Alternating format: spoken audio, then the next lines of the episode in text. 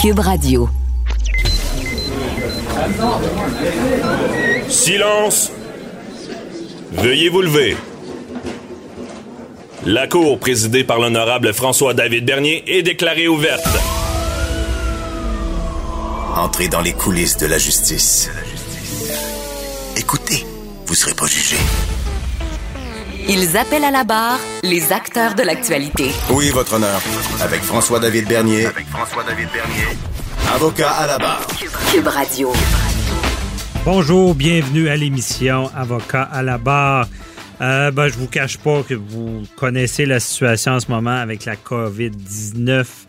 Euh, on va concentrer euh, aujourd'hui l'émission et demain sur ce sujet. Et aujourd'hui, ben, euh, entrevue marquante avec Daniel Henkel, que vous connaissez tous, les entrepreneurs face à la crise.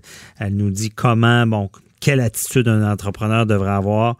Également, docteur Christian Fortin, que vous voyez à LCN, qui répond aux questions du public, vient m'éclairer un peu sur sa couverture, comment il voit la crise et surtout une question euh, que je me posais, les cellulaires et la contagion, comment ça fonctionne, cet appareil qu'on a toujours dans les mains.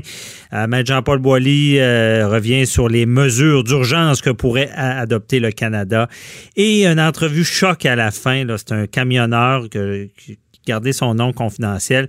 Il nous dit si la, la crise s'amplifiait, est-ce qu'il pourrait y avoir une pénurie d'aliments?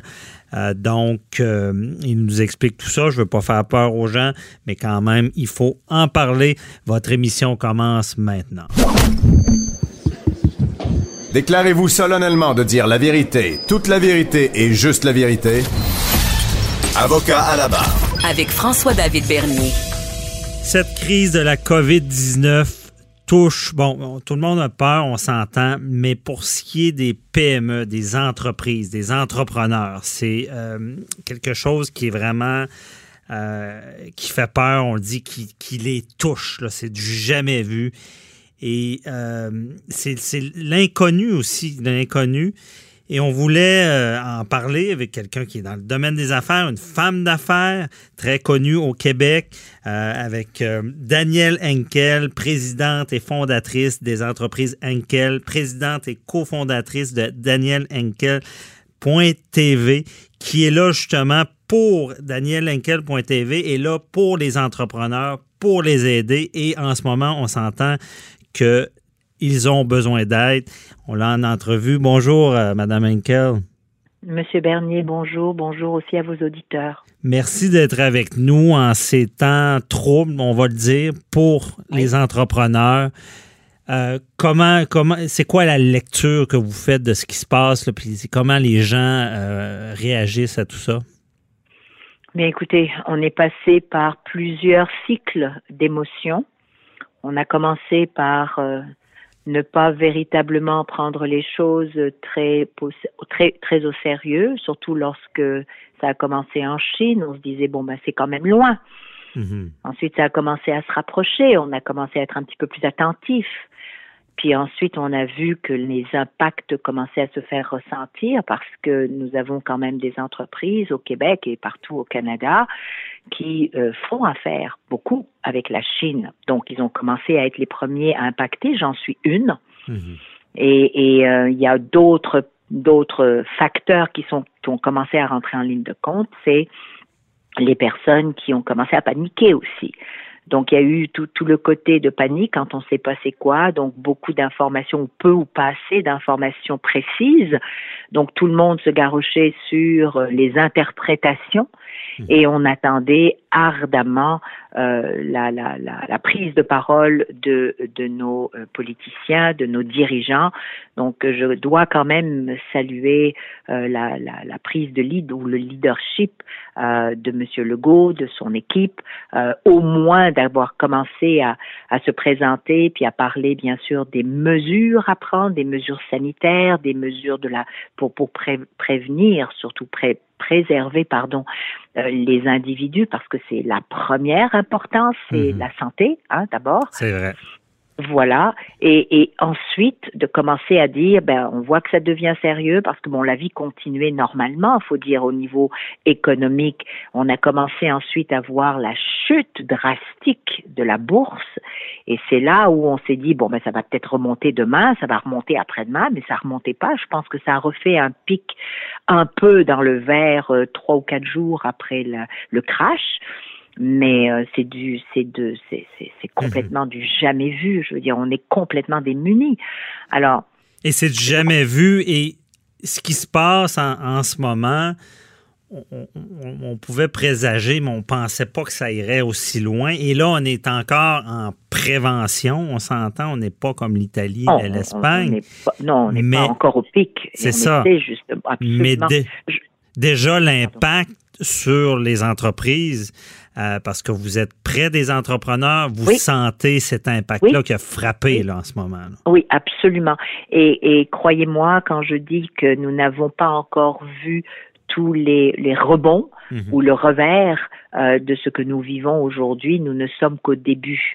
Euh, je crois que les gouvernements euh, autant les gouvernements euh, fédéraux et provinciaux que les municipalités, c'est une bonne chose qu'ils se, qu'ils se mettent en concert et en même temps avec toutes les institutions financières, qu'elles soient les banques, les caisses euh, des jardins, euh, les prêts, les, les, les crédits bail, il faut absolument surtout éviter une chose, et c'est généralement malheureusement ce qui se passe, c'est que il va y avoir beaucoup d'informations. Oui, le gouvernement, les gouvernements réagissent, mmh. mais malheureusement, les informations se, se propagent très lentement. Les actions aussi, malheureusement, ne sont pas assez rapides mmh. pour pouvoir sauver. C'est pour ça que je dis euh, le, le, le, le, rebond euh, va se faire sentir de façon négative pour, pour plusieurs parce que c'est comme un peu un peu plus tard pour certaines personnes, certaines entreprises. Mais euh, la rapidité est importante parce que certains, à moins que je me trompe, certains entrepreneurs ne survivent pas avec non. toutes les dépenses. Non. Un mois fermé peut être fatal pour certains. Mais là. complètement, parce mmh. que, vous savez, il n'y a, a, pas que euh, les salaires. Il y a les salaires, il y a les fournisseurs, il y a les hypothèques, il y a les marges de crédit, il y a les prêts, il y a, il y a les, les prêts à, à, terme. Écoutez, y a une multitude de, choses qui sont nécessaires justement à la croissance de notre économie. Donc, les, les, les, les différents euh, paliers, ou du moins les tailles différentes de nos entreprises, ont recours à différents prêts, différentes garanties, différentes euh, mmh. euh, euh, situations financières difficiles. Alors, ajouter à cela le fait, et moi je vais parler aussi de quelque chose qui est important, c'est les femmes. Les oui. femmes qui sont majoritairement dans des industries ou dans l'industrie du service. Et ces mêmes femmes-là, sur lequel la pression va être énorme. Elle est déjà, elle est déjà, elle a commencé, je les vois, je les entends, j'en suis une, mes filles, mes employés.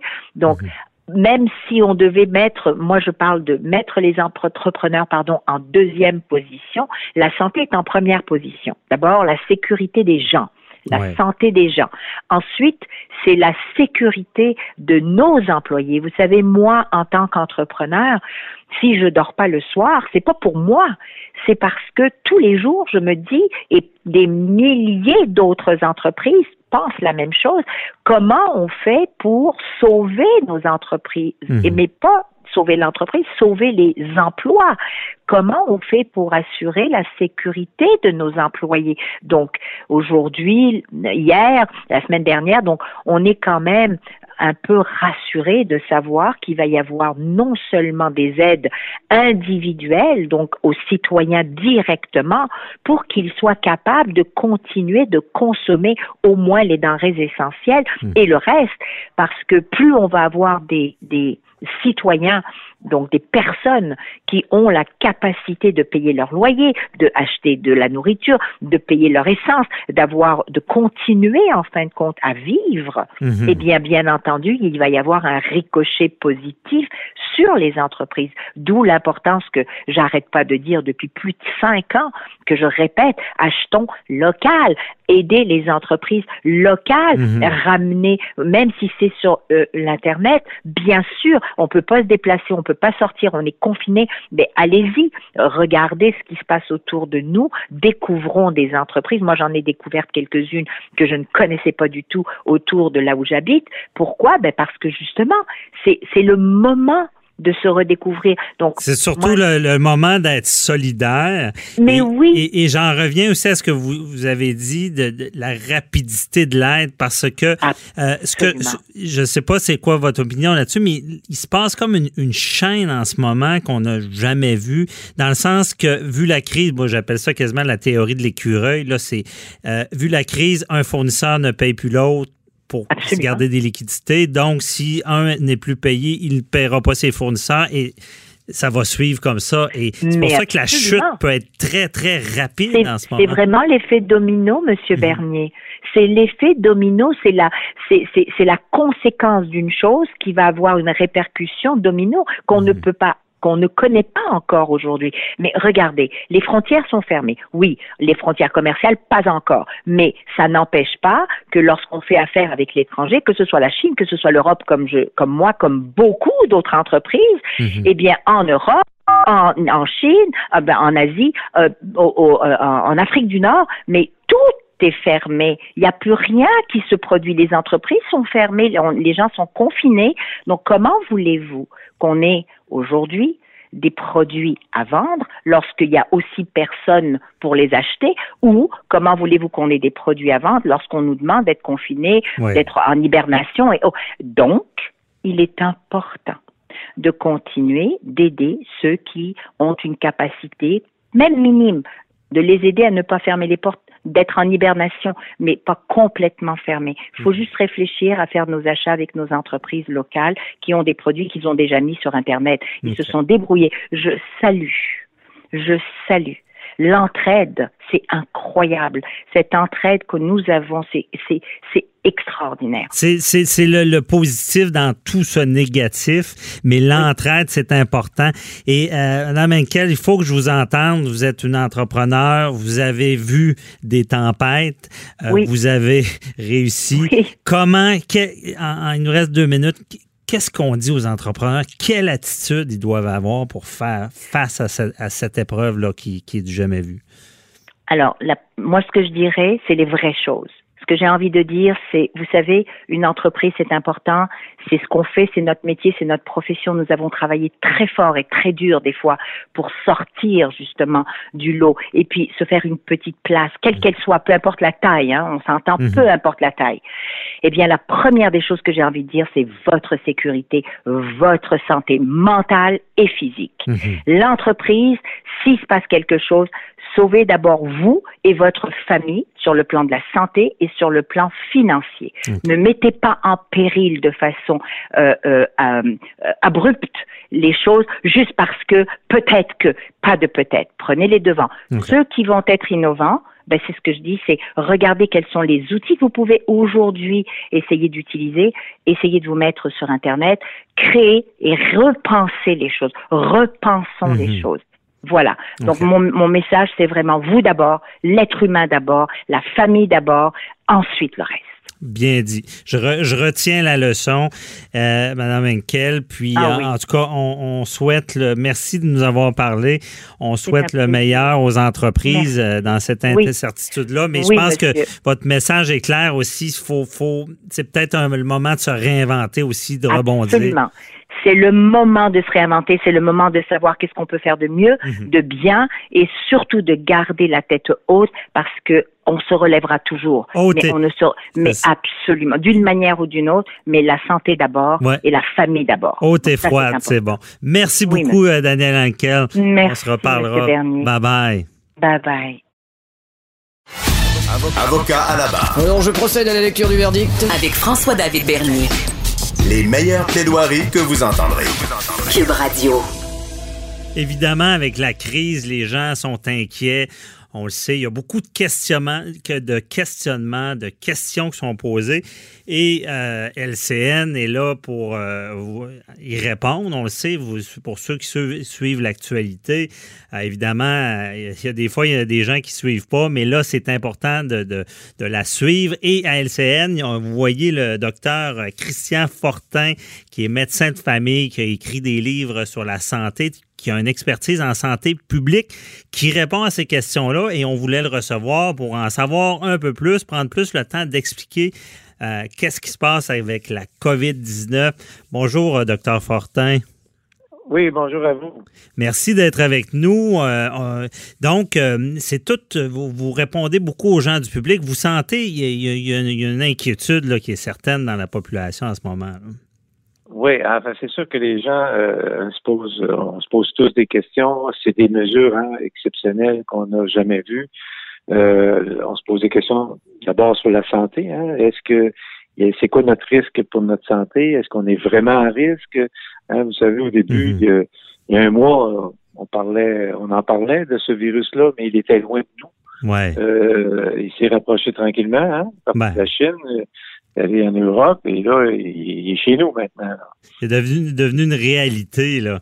Et euh, c'est ça, puis on, revient à la base, on en a beaucoup parlé, mais c'est vraiment un, virus qui, qui, se transmet facilement, là. C'est ça qui inquiète le plus, là.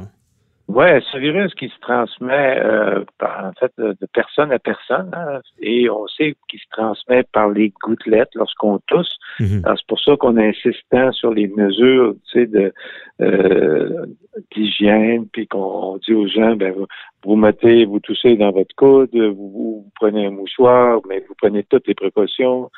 Euh, on, hein, on, recommande la distanciation, d'avoir une bonne distance avec les autres personnes, au moins mhm. euh, trois pieds et tout ça. Et mais toutes ces mesures-là ont pour but de diminuer la transmission. Par contre, d'un autre côté, euh, je, dirais que bon, on sait que le virus aussi peut vivre, hein, il, est dans les gouttelettes, mais il peut vivre sur des surfaces. Ouais. Alors on insiste aussi sur les mesures de précaution pour nettoyer, aseptiser euh, les surfaces que les personnes euh, qui ont une infection auraient pu contaminer.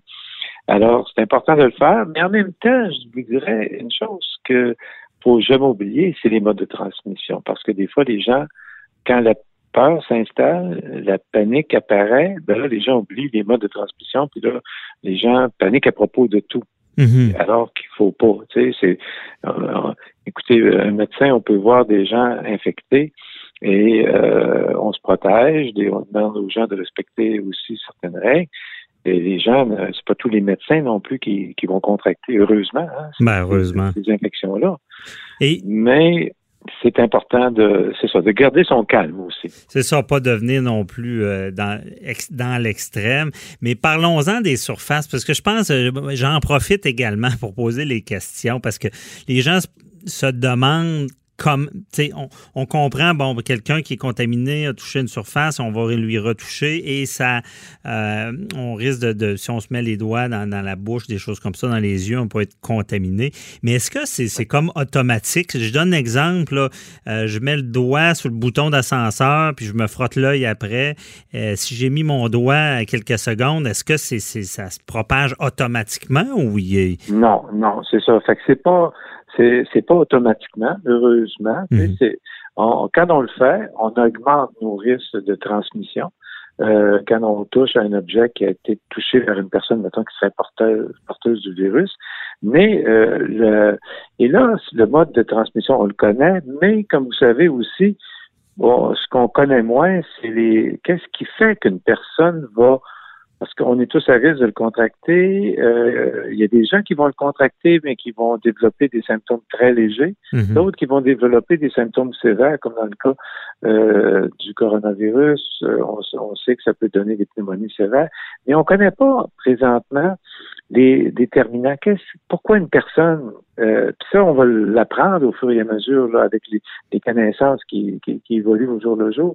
Euh, donc, c'est pas automatique euh, qu'on va le contracter. Ça dépend de chaque personne. Ça dépend aussi de, de l'état de, de, de, fatigue de personne. Ça dépend aussi de, de la quantité de, de, microbes, si on peut dire, ou de virus qui va être présent sur une surface. OK. Euh, quelqu'un a pu toucher une surface, il peut y avoir quelques virus, tu sais, les virus, ça se compte en, milliers, en centaines de milliers, mais euh, la dose qui peut transmettre l'infection, elle peut être tellement petite que même si on y touche, ça ne nous affectera pas. Donc, il y, a une dose minimale de contamination. Puis ça, ben, faut pas l'oublier. Donc, euh, c'est sûr que on, applique toutes nos mesures, mais vous savez, si vous pesez sur le bouton d'un ascenseur dans un édifice, puis vous y pensez pas, hein, sur le moment, des fois, on n'a pas toujours le réflexe de, de, de, se protéger pour toucher le bouton. Là. Là, je vois qu'il y a beaucoup de gens hein, qui le font hein, présentement. les gens sont tellement sensibilisés que même, vous savez, euh, dans les endroits publics, on commence même à laisser des portes ouvertes pour éviter que les gens les ouvrent plus des Oui, c'est ça. Mais, Mais c'est pas euh, automatique, comme on dit. Et non, c'est pas automatique, ça c'est important de, le savoir. Oui, je comprends. Et puis j'aimerais j'aimerais aller sur un sujet, peut-être qu'on ne parle pas tant que ça. Je ne sais pas si euh, les auditeurs d'LCN posaient des questions là-dessus, mais le fameux cellulaire, le cellulaire qui fait partie de notre vie intégrante. Tout le monde a le cellulaire à la main, le train, le laisse ses tables. Euh, est-ce que ça, c'est est-ce que c'est une source dangereuse de propagation? Parce que je donne l'exemple, on, on, dit on se lave les mains, on arrive à la maison, on a le cellulaire dans la poche, on le laisser traîner partout. Et là, on arrive à la maison, on se lave bien les mains, puis on reprend notre téléphone, puis on, va sur les médias sociaux, par exemple. Est-ce que c'est un risque? Ben, en fait, le, cellulaire, c'est sûr que vous dites, quand vous avez m'expliquer, on l'a tout le temps, hein, puis tout le monde, c'est la même chose quasiment maintenant pour tout le monde. Maintenant, il est propre à nous autres, c'est juste nous autres qui l'utilisent. Dans les circonstances actuelles, si notre cellulaire, si on le laisse, en fait, il faut être plus prudent un petit peu que d'habitude. Euh, euh, euh, par exemple, ne pas le laisser sur une table où d'autres personnes pourraient venir tousser puis projeter des gouttelettes, mettons, puis contaminer notre cellulaire. OK, mais des gouttelettes. Mais je donne un exemple concret. Là, j'étais en studio, il y a une table, je ne sais pas qui était là avant, et mon cellulaire, il est à plat avec l'étui sur une table. puis il n'y a, peut-être pas eu quelqu'un depuis euh, un petit moment. Mais est-ce que euh, il peut, ça, se transmet de la table à mon étui de cellulaire, par exemple, puis que je touche à mon étui rendu chez nous, puis je pourrais attraper euh, la COVID-19? Ben, en fait, tout est possible. Hein, vous savez, c'est pas impossible, mais c'est peu probable. OK, c'est bon. C'est en médecine, il faut toujours dire, nous, c'est rare qu'on peut qu'on dise à quelqu'un, vous avez telle maladie, puis ben, en fait, une fracture d'un bras, c'est facile. J'ai une radiographie, j'ai, vous avez une fracture. Mais souvent, on dit, vous avez tel problème, telle maladie, euh, mais maintenant qu'au début, quand on fait un diagnostic, on y va par probabilité. Mm-hmm. et, et, là, dans le cas présent, c'est un peu la même chose. C'est, euh, c'est toujours une question de... Le risque peut être très, très minime, infiniment petit, comme il peut être infiniment plus grand, mm-hmm. dépendamment de plusieurs facteurs. OK. Tu sais, si quelqu'un est passé avant vous, tu sais, puis il a laissé, euh, il s'est assis à une table, puis qu'on n'a pas désinfecté la table, mais que cette personne-là était pas tant qu'elle était porteuse du virus, mais si elle n'a pas toussé, si elle a pas, ou si elle a toussé, mais qu'elle a pris des précautions, okay. des gouttelettes, il n'y en a presque pas tombé sur la table, il y en a probablement, en tout cas, s'il peut y en avoir tombé, mais elle a diminué les risques en prenant des mesures de précaution, même si vous laissez votre cellulaire ça ne veut pas dire que c'est transmis automatique, encore une fois. C'est pas transmis automatique. Mais c'est certain que si on est appelé à le laisser dans plein d'endroits dans la journée où il y a d'autres personnes qui peuvent ou sur plein d'objets, tu sais, puis qu'on contrôle pas, bah, tu sais, peut-être que ça serait bon de désinfecter notre cellulaire. Puis là, il y a, plusieurs. Euh, en fait, c'est simple à désinfecter. on peut prendre une lingette de l'isole puis on va le désinfecter notre cellulaire. Ah bon, ben c'est ça. Ben, c'est une bonne idée de suggérer aux gens de l'isole, désinfecter le cellulaire, parce que c'est une question que les, gens se posent souvent, parce que c'est un, c'est presque, on dit laver les mains, mais on pourrait quasiment dire laver votre cellulaire aussi, parce que vous l'avez toujours dans la main. Euh, merci beaucoup. Puis euh, j'aimerais en profiter également, euh, faire un petit parallèle avec quelque chose qu'on connaît tous. Là. Mettons la gastro. La gastro, on le sait, quand un là, ben, déjà d'être confiné chez soi. Là, je pense qu'avec la grippe, on connaissait pas trop ça, mais avec la gastro, euh, c'est déjà connu. Quelqu'un qui a un gastro ne va pas dans le public parce que ça, ça, rend les gens malades, ça pouvait même être dangereux. Et la, contagion par rapport à la COVID-19, est-ce que la gastro, c'est très, très contagieux, à ce que je sache? Est-ce que ça se compare ou... Euh?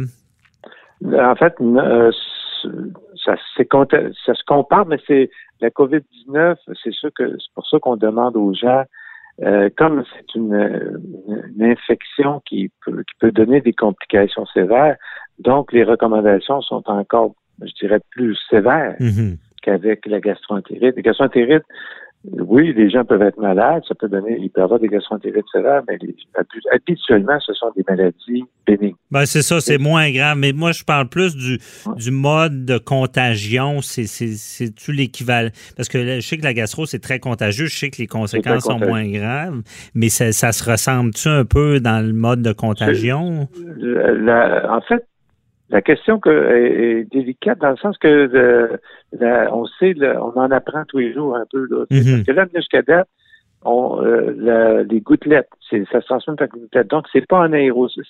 Euh, ce qu'on sait, c'est que le virus ne serait pas dans l'air. Okay, c'est pas un aérosol dans l'air. Donc, moins contagieux que d'autres types de, de maladies infectieuses, comme, mettons, le gastroentérite va se transmettre même très facilement parce qu'on on contamine l'air l'air, l'humidité, les objets. Mais la COVID-19, c'est pour ça qu'on demande aux gens, quand ils sont en isolement, quelqu'un qui l'a, on ne parle pas d'un isolement de quelqu'un qui a des symptômes de grippe de rhume, mais quelqu'un qui a vraiment la mhm. COVID-19, ben là, on recommande une pièce pour elle, hein, de tout séparer. Là. Ben oui, c'est ça. OK. Et puis on prend des grandes mesures. Là. Bon, ben, on comprend bien. Merci beaucoup, euh, docteur Christian Fortin, euh, de m'avoir éclairé. Euh, j'en ai profité également pour qu'on éclaire certaines choses, dont ce fameux cellulaire-là. Merci beaucoup, puis continuez votre bon travail d'information à LCN. Bonne journée, bye-bye. Merci. Merci à vous aussi. Bonne journée. Bonne journée. Avocat à la barre. Avec François-David Bernier. Des avocats qui jugent l'actualité tous les matins. Bon, on va parler des lois d'urgence. On entend ça, hein? Bon, à l'époque, dans les années 70, il y avait la loi ces mesures de guerre au Québec qui avait été appliquée. Euh, et on a entendu au Québec, bon, euh, le gouvernement provincial qui, servait de la loi sur la sécurité publique a décrété euh, l'état d'urgence sanitaire. Ça, c'est au, Québec. Ensuite de ça, ben, euh, on, entend la France qui a promulgué cette semaine l'équivalent justement euh, des mesures d'urgence, qui ont fermé des établissements, ils ont pris vraiment des, des, des, mesures, des mesures draconiennes pas dire drastiques, dans le sens qu'on a isolé les gens, on les a forcés. Donc, et cette semaine aussi, on entend le premier ministre Justin Trudeau au fédéral parler de la loi sur les mesures d'urgence. Là, c'est pas la même que celle au Québec, c'est celle fédérale. Euh, on voudrait appliquer cette loi-là sur les mesures d'urgence pour donner plus de pouvoir au gouvernement. Et c'est quoi ça, ces pouvoirs? On en parle avec euh, notre chroniqueur, M. Jean-Paul Boilly, qui est avec nous, toujours en quarantaine. Bonjour, M. Boilly. Oui, toujours prudent, toujours bien chez moi, euh, en mitouflé, comme plusieurs accus maintenant qui sont dans leur sous-sol. Mhm. Alors, on invite les gens à faire pareil. Ne prenez pas de chance, sortez pas. Euh, euh, j'ai vu tantôt une madame, lorsque je circulais, qui rentrait à la banque et je lui ai demandé qu'est-ce qu'elle faisait. Elle dit, je vais me faire mettre mon livret de banque à jour. Je dis, madame, allez donc chez vous à place, mettez-vous des gants, puis votre livret, là, dans deux mois, il changera pas. là. Mais cela étant dit, la, la loi sur les mesures d'urgence qu'on dit que le gouvernement est en train de regarder, là, on se parle cette semaine, là, mais euh, bon, on, a vu qu'ils ont, fait, euh, ils ont mis des milliards, on parle d'à peu près 80 à la disposition euh, de, du peuple canadien, que ce soit les PME, les gens, etc.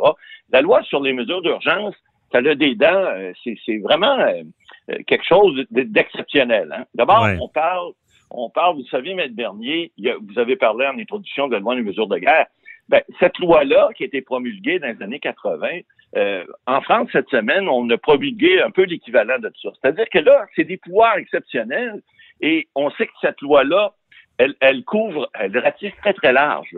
Elle permet des, pouvoirs en matière d'urgence on parle de sinistre, euh, d'état d'urgence, d'état de crise internationale et même d'état de guerre. Donc, ça remplace un peu la loi des mesures de guerre. Parce que si j'ai compris, c'est l'ensemble. Dans, le fond, la, la loi ces mesures de guerre était avant cette loi-là, qui est arrivée, je pense, en même temps que la Charte des droits et libertés. Là. Autant on donne des droits, des droits et libertés ont été confinés, consignés, et, mais il y a, il y a cette sorte de, de, de mesure-là d'urgence qui permet, dans le fond, de, exceptionnel, qui, qui, on est dans un an qu'on on doit diminuer les droits des personnes pour mettre celui de l'intérêt public d'avant, et c'est ça, à ça que ça sert, ce genre de loi-là. Là. En fait, cette loi-là, elle, a cinq sections bien importantes. Là, on va parler de celle qui nous intéresse aujourd'hui, c'est celle de la déclaration de sinistre, parce que c'est on est dans un cas de crise qui comporte des risques pour les, pertes humaines et matérielles. On parle de bouleversements sociaux, on parle d'interruption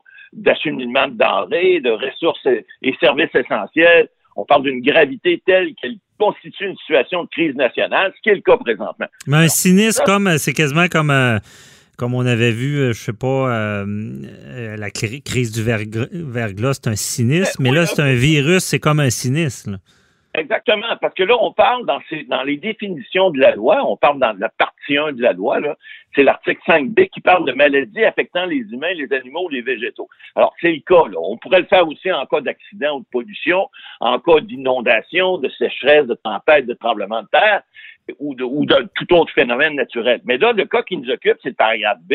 Alors, maladies affectant les humains, les animaux, les végétaux. Et ça, cette loi-là permet des pouvoirs non seulement importants et exceptionnels, mais des pouvoirs qui sont hors du commun parce que ça, ça, ça, ça permet au gouverneur en conseil, c'est-à-dire le, le, le, le, gouvernement qui est en place, de prendre des mesures qui sont extraordinaires à titre temporaire il doit faire des consultations avec le gouvernement des provinces, mais une fois que c'est promulgué, ça donne des pouvoirs exceptionnels, comme la loi des mesures de guerre faisait dans le temps. Alors, ce qui nous intéresse, parce que cette loi-là, elle a des dents. Hein, effectivement, si on veut que quelque chose se passe, puis on veut que euh, euh, administrer une loi qui, qui, qui, qui, soit contraignante, parce que là, oublions pas pour l'instant, par exemple, on parle de mettre les gens en quarantaine, dont je suis présentement, de façon volontaire. Mhm. Mais si les gens voulaient pas obéir, comme ça s'est passé en Italie puis en France, ils sont pas allés assez vite, ils ont été obligés de promulguer ce genre de loi-là. Et ça, ça a des dents, puisque la cinquième partie de la loi, elle, elle prévoit euh, euh, des, des, des, poursuites, elle prévoit des, des d'emprisonnement, elle prévoit des, des responsabilités euh, civiles pour les gens qui ne respectent pas la loi. on parle là d'amende et d'emprisonnement. D'emprisonnement, c'est sérieux. Puis je, rappelle aux auditeurs avec ce que vous dites, c'est que la loi provinciale sur l'état d'urgence sanitaire qui est très forte aussi, ne peut pas euh, prévoir d'emprisonnement. Euh, c'est des, amendes. Mais Maître Boily, là, vu que c'est le fédéral, on peut emprisonner euh, si quelqu'un ne respecte pas un ordre. Exactement. Et cet ordre-là peut venir d'une force policière constabulaire peut venir même euh, d'un directeur d'établissement, même d'un ministre ou de quelqu'un en autorité. Alors, c'est très grave. Mais Maître Boily, euh, les ordres dont on parle, c'est ce qu'on voit en Italie et en France. Là. Tu sors pas, euh, tu as besoin d'un billet, sinon on peut t'arrêter. On enlève les, droits constitutionnels qui sont prévus par les chartes, sont, sont mis en veilleuse, et là, on dit pour des raisons de sécurité, pour des raisons de... D'intérêt public.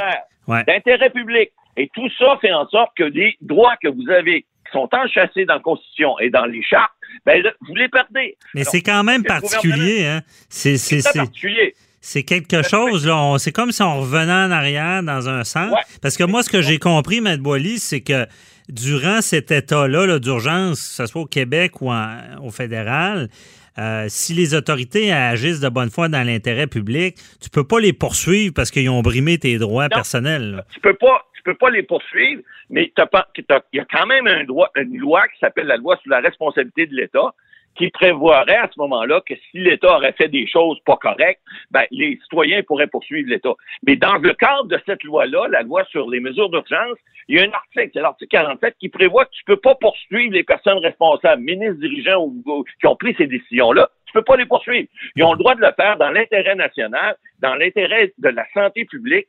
Et ça, c'est quelque chose que bon, on veut pas parce que on est on veut, on est un État de droit. On veut pas qu'il y ait une situation où les gens abusent de certains pouvoirs. Alors c'est là, là qu'il faut faire la distinction. Mais ça va ça peut aller loin là, de, de, de, de, décider de la vie ou de la mort. On a vu ça en, Italie où est-ce qu'on dit non, lui, il vivra, on, on l'aidera pas à vivre, on va en aider un autre les plus jeunes. C'est quand même. C'est des, c'est des choix de société qui permettent au gouverneur en conseil de faire toutes sortes de choses, des réquisitions, ils peuvent, ils peuvent aliéner des biens, ils peuvent ordonner que des endroits soient réquisitionnés euh, pour faire des, des, hôpitaux d'urgence, des, des, abris. Euh, ils peuvent, ils peuvent à peu près tout faire en vertu de cette loi-là. Évidemment, ils, doivent adopter des règlements en conséquence. Mhm. Mais tout ça étant dit, c'est qu'on veut pas se rendre là au Canada parce que on sait que c'est une loi qui est absolument, euh, c'est tout à fait réfractaire et ça va à l'encontre de toutes les chartes. Mais dans un cas d'urgence, vous savez, s'il arrive un tsunami ou un tremblement de terre, on dit pas, ben là, je vais aller à la banque changer mon chèque, puis demain, je vais revenir. Non, non, sauve-toi, il y a une vague qui arrive, ou il y a un tremblement de terre, mets-toi à l'abri, t'as pas le temps. Alors, cette loi-là, elle est faite exactement pour ça, pour dire dans un cas vraiment extrême, puis là, on parle dans ce cas-ci de sinistre à cause euh, de la COVID-19, mais ça pourrait être la même chose parce que tu as une autre section pour un état d'urgence en cas de guerre, d'insurrection ou de terrorisme, mais ce sont les mêmes articles qui s'appliquent, ce sont les mêmes peines qui s'appliquent, et c'est extrêmement euh, dommageable pour une démocratie d'adopter un genre de loi comme ça. Mais si tu n'as pas le choix, si le tsunami s'en vient, si le tremblement de terre est là, on ne veut pas faire, faire peur au monde, mais c'est clair qu'avec ce qu'on voit qui s'est passé en Chine, ce qu'on voit ce qui se passe en Italie, en France, en Espagne, ce qu'on voit maintenant ce qui arrive aux États-Unis, ben c'est clair que si les gens puis c'est le fun parce qu'au Québec, on a un premier ministre qui s'est tenu debout puis qui a dit mhm. aux gens avec un directeur de la santé. Puis au Canada, on voit que ça commence à se faire également. C'est le temps que ça se fasse. Mais il reste que on voit que les gens commencent à être conscientisés. Conscients. le faire. C'est ça. Puis d'ailleurs, euh, le directeur de la santé publique, M. Arruda, l'a dit, il dit collaborer. Euh, il l'a dit euh, cette semaine, collaborer, sinon. Parler des jeunes également. Oui, mais même il disait, on veut pas forcer. Donc, collaborer, c'est important de comprendre. Sinon, sinon, on veut pas faire peur au monde, mais. Mais sinon, ce qui est arrivé en France et en Italie, c'est ce qui va nous arriver si on fait pas ça. Et ça, on veut pas ça. C'est moins drôle. Si les gens veulent pas collaborer, veulent pas faire euh, volontairement ce qu'on leur demande de faire, ben ça risque d'arriver, puis là, on veut pas vous faire peur. Mais si ça arrive, là, watch out, comme on dit, parce que ça va faire mal. C'est ça. Et M. Bolly, nous reste une minute. Je veux, je veux vous entendre euh, s'il y a un conflit, parce que là, on voit un, premier ministre euh, provincial qui a pris les devants plus rapidement. Trudeau, d'après moi, est arrivé plus tard, mais commence à agir en chef pour prendre des décisions concrètes. rapidement, s'il y a un conflit entre les deux, c'est qui, qui qui mène le pays en ce moment? C'est sûr que euh, euh, la loi fédérale euh, a préséance en matière de sécurité nationale, ça c'est clair.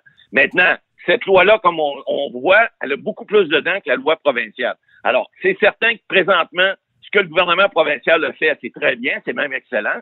Mais si ça s'avère pas suffisant, ben, la loi fédérale a des dents pas mal plus grandes. Et puis, comme on dit, ben, les gens l'auront cherché, ils l'auront trouvé. On n'espère pas se rendre là, mais si on se rend là, je peux vous dire une chose, ça va être pas mal plus sérieux. OK. Merci, M. Boily, de nous avoir éclairé. On se reparle demain. Euh, bye bye. Toujours en quarantaine. Bye bye. Vous écoutez. Avocat à la barre. On entend qu'au Québec, euh, il n'y aura pas de, manque alimentaire parce que c'est ça qui fait peur. On se dit, les épiceries vont-elles rester ouvertes? Est-ce qu'il y aura assez de nourriture pour tout le monde? On voit ben, déjà dans les épiceries, ben, il y a eu la crise du papier de toilette. On, en reparlera. C'est pas ça la, denrée rare. Mais déjà, on voit des tablettes vidées. Ça fait peur. On dit, on va-tu manquer de nourriture? Le gouvernement nous dit que non, il faut pas s'inquiéter. Et on voulait en parler avec quelqu'un qui, pratique un peu le survivaliste, qui prévoit le pire et qui a déjà une bonne réserve. On va garder son nom confidentiel pour les fins de l'exercice. On va l'appeler Jacques. Bonjour, Jacques. Bonjour, M. Bernier. Donc, euh, euh, on se pose tous la question. Je sais que vous, vous vous préparez au pire, euh, vous avez des provisions, mais cette, cette chaîne-là alimentaire, parce qu'il y a beaucoup de produits qui viennent de l'extérieur, bon, des États-Unis. Est-ce que c'est vrai qu'on n'aura pas de problème d'approvisionnement dans cette crise-là? Moi, je crois pas. Moi, on va en avoir un problème d'approvisionnement de, nourriture. Ça, c'est. OK, parce que c'est ça. 80-80 qu'on va en avoir. Ah ouais, puis qu'est-ce qui va se passer? Parce que je sais qu'on nommera pas quoi, mais vous avez de l'expérience dans cette chaîne alimentaire-là sur la route. On parle des camionneurs qui nous approvisionnent. C'est quoi les problèmes qu'on va avoir? Premièrement, la chaîne, les, produits qu'on consomme, c'est, euh, je pourrais dire quasiment le trois quarts la saison qu'on est vient des États-Unis. OK. Bon, en venant des États-Unis, quand je en venant des États-Unis, les Américains, exemple, ils sortent 120 trailers d'une shop de, produits. On se ramasse, nous autres, à la fin, ils vont, ils vont couper à 50% ou plus. En on est capable de sortir 40 trailers de bouffe. Mhm. Comment qu'on va faire pour les avoir, ces trailers-là? Parce qu'eux eux vont en avoir de besoin, peut-être. Ben oui. Ça veut pas dire qu'ils vont nous prioriser. Ils vont les donner? Ils vont-tu dire, hey, vous autres, vous êtes Canadiens, vous avez besoin, ah oui, euh, tenez, prenez-les la nourriture, amenez-les chez vous il n'y a, rien là, qui, au gouvernement qui dit hey, vous devez nous donner 50% euh, de vos produits, de votre manger. C'est pas vrai, ça. Il n'y a, rien qui, est signé pour ça. Mm-hmm. en voyant la réalité, c'est la, chaîne, elle va casser. Parce que les camionneurs, déjà là, là c'est le début de la crise, les truck stops, il y a une grosse partie de truck stops qui sont fermés. Il y a des rest areas qui sont fermés. Le camionneur, là, comment il fait pour aller aux toilettes? Là, là, là, là, ça va être un petit peu euh, extrême, je vais dire. Mhm. Le camionneur, là, il chie sur le bord de son truck puis il pisse, là. OK. Il peut même pas se laver les mains. Il peut fioler puis repartir. Tu sais, euh, il y, a du monde. Moi, j'ai, j'ai, du monde, j'ai jasé. Ils sont, sont présentement en truck puis ont de la misère à manger parce qu'il n'y a plus rien. Le monde a vidé des épiceries aux États-Unis, puis ils ont vidé, ils ont vidé les truck stops, fait qu'ils ont fermé les truck stops. Fait que le monde sont poignés, ils disent Hey, je mange quoi, là? C'est beau, là, je vais monter en Californie pour redescendre, mais c'est quoi que je mange? Mhm. Puis après ça, ils vont venir au Québec pour faire leur épicerie, pour partir travailler. Quand on va arriver au Québec, ben, on va faire une ligne, pour avoir le droit juste à avoir, hey, tu as le droit d'avoir juste ça, juste ça, juste ça. Je veux dire, comment tu veux que le, camionneur fasse sa job s'il n'est même pas capable de se nourrir à la base? Ben, c'est pas intéressant pour eux de continuer à travailler. Ben, euh, s'ils se mettent en péril. C'est impossible. Oui, c'est se mettre en péril. Puis aussi, la chaîne d'approvisionnement, aux États-Unis, en Californie, exemple, moi je parle des frigidaires de l'Amérique du Nord. Les frigidaires de l'Amérique du Nord, c'est tout ce qu'on consomme ici au Canada, qui n'est pas produit au Canada, ça vient des, États-Unis, puis c'est la où ce que la culture puis tout, on appelle ça les frigidaires de l'Amérique du Nord. Mm-hmm. Euh, les frigidaires, le monde qui travaille là, quand je peux dire, je ne veux pas être extrême, mais il y a beaucoup de monde sans papier qui sont pas assurés. Ce monde-là, quand ça va finir, là, ils vont tomber malades. S'ils tombent malades, la chaîne elle, va casser. OK. Là, présentement, la bouffe qu'on a, la nourriture qu'on a à l'épicerie, c'est parce que les entrepôts sont encore pleins. On parle pas d'entrepôts de l'épicerie. L'épicerie n'a plus d'entrepôts. Mm-hmm. Les entrepôts maintenant sont sur les sont sur la route. C'est des, des, camionneurs les entrepôts. Les entrepôts en Californie, aux États-Unis, au Canada, il y a encore du stock. Ils sont pas en rupture. Mais quand, moi j'ai dans à peu près quoi, deux semaines, les entrepôts vont commencer à être vides, qu'est-ce qu'on va faire? Là, c'est là qu'ils vont dire, bon, check, on a 25 trailers qui sortent de petites soupes habitants, exemple. Bon, ben, euh, c'est qui qui a le droit de les avoir? Ça sera sûrement pas les, Canadiens qui vont avoir le droit de les avoir, ces trailers-là. Donc, il y a un risque que, ça se rende même pas. Et parlons encore des conditions des camionneurs. Euh, cette ce manque senti-là, ça les met en danger sur la route aussi, là, ce que j'ai compris aux États-Unis. Ah, le, FMCSC a changé la loi. Euh, ceux qui transportent de, la nourriture puis euh, des, produits pour euh, la santé, plus de logbook. Ils n'ont plus besoin de, de logbook pour leurs heures de conduite. C'est non, roulez tant que vous voulez. Mhm. Mais la santé des camionneurs, la santé des camionneurs, puis le bien-être aussi, tu sais, il faut qu'ils mangent ce, monde-là. Là. Ils, ont, le droit aussi à aller prendre leur douche. Et, ben oui. Là, là avoir ça, là, c'est juste le début, là, puis il y a des truck stops qui sont fermés, les rest areas sont fermés aussi, que les gars ils se couchent. Mhm. Aussi, aussi qu'ils vont se laver les mains, ah, les gens, les, aussi qu'ils vont faire le, le besoin. C'est quelque chose, là. C'est. La pensée magique, là, c'est de dire que, ah, faites-vous-en pas, no stress, là, les épiceries vont être correctes. Check. On est au début de la crise.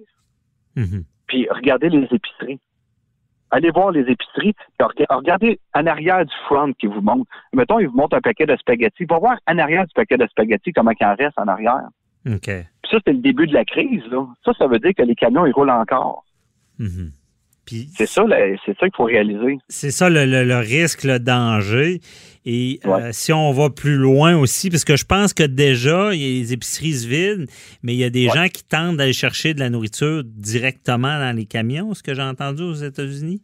Oui, il y, a, déjà eu des rapports que des camions qui sont faits braquer. Ah ouais. Il faut le faire, là. Ouais. Déjà, ça, ça serait arrivé aux États-Unis, des camions qui se font euh, carrément braquer pour, pour prendre des choses. Oui il y a déjà ça a déjà sorti, il y en a déjà qui sont fait braquer. Ah, donc, il y a ce danger-là dans, bon, encore une fois, on va dans, le pire, dans l'extrême, donc il y a un danger que ces camions-là deviennent comme une, cible. Ah oui, c'est, on a tout le temps été une cible, puis là, c'est encore pire. Parce que le monde, il pense, hey, ils ont des beaux produits, ça se peut qu'il y a des télés, n'importe quoi. Mais là, à cette heure, c'est, ils s'en foutaient du, lot de, de, je sais pas moi, de céleri ou de tomates ou de, de, de canne de, de, canne de soupe. Mais à cette heure, c'est plus ça. C'est, hey, ça se peut qu'il y ait la canne de soupe, lui. Hmm. Tu sais, un moment donné, ça sera comme, dans le pire de la crise, si on, envisage un, un extrême, ça peut vraiment être le bordel, là. En pensant, si on, on amène au Canada 25 000 trucks par semaine, un petit chiffre de même, de, produits de, pour se nourrir. On, coupe ça à, 50% Bon, on se ramasse à, on à quoi, mettons, euh, on est à 50 000, 25 000 trucks qui vont rentrer, exemple. J'ai perdu le chiffre. Mhm. C'est 25 000 trucks, mais ces 25 000 trucks-là de produits, là, de un, il va falloir qu'ils circulent pour le Canada à grandeur. Il faut arrêter de penser, ah, juste le Québec. Juste, non, non, il y a Toronto, il y a Montréal, il y a Vancouver, il y, a Winnipeg, il y a Calgary. On n'est pas tout seul, là. Fait que tous les produits qu'il faut qu'ils rentrent, il faut desservir le Canada à grandeur. Il n'y a pas juste nous autres sans terre. Il n'y a pas juste nous autres au Canada. Mm-hmm. Quand je parle au monde, on dit, ouais, mais nous autres, on va être Non, non, attendez une minute. Si on coupe à moitié les trucks qui rentrent, ben, la moitié des produits à travers le Canada est coupée. Fait que les grands centres comme Montréal, les autres, ils en veulent encore plus de produits parce que la population est plus grande. Fait ça peut être vraiment bordélique. Mhm. Ça peut être vraiment bordélique. Non, c'est. Moi, je crois pas que la chaîne va tenir. La, chaîne, euh, dans le pays de la crise, la chaîne, elle, va pas tenir. Puis, puis en plus, après, une fois que les, les, les épiceries sont vides, après que la crise ait passé, ça va prendre combien de temps pour la remplir? OK c'est autre chose aussi qu'il faut penser. Est-ce qu'il y a une bonne partie qui se fait par train aussi, par exemple? Ou euh, c'est, Oui, mais c'est qui? Ouais, mais il y a une partie qui se passe par train, mais du train, c'est le camion qui l'amène au train. Le train, il arrive, puis le camion le prend, puis il le ramène. Tu comprends? Tout passe par le camion. Tout, tout ce qu'il y a, là, vous avez, vous touchez, c'est un camion qui l'a transporté.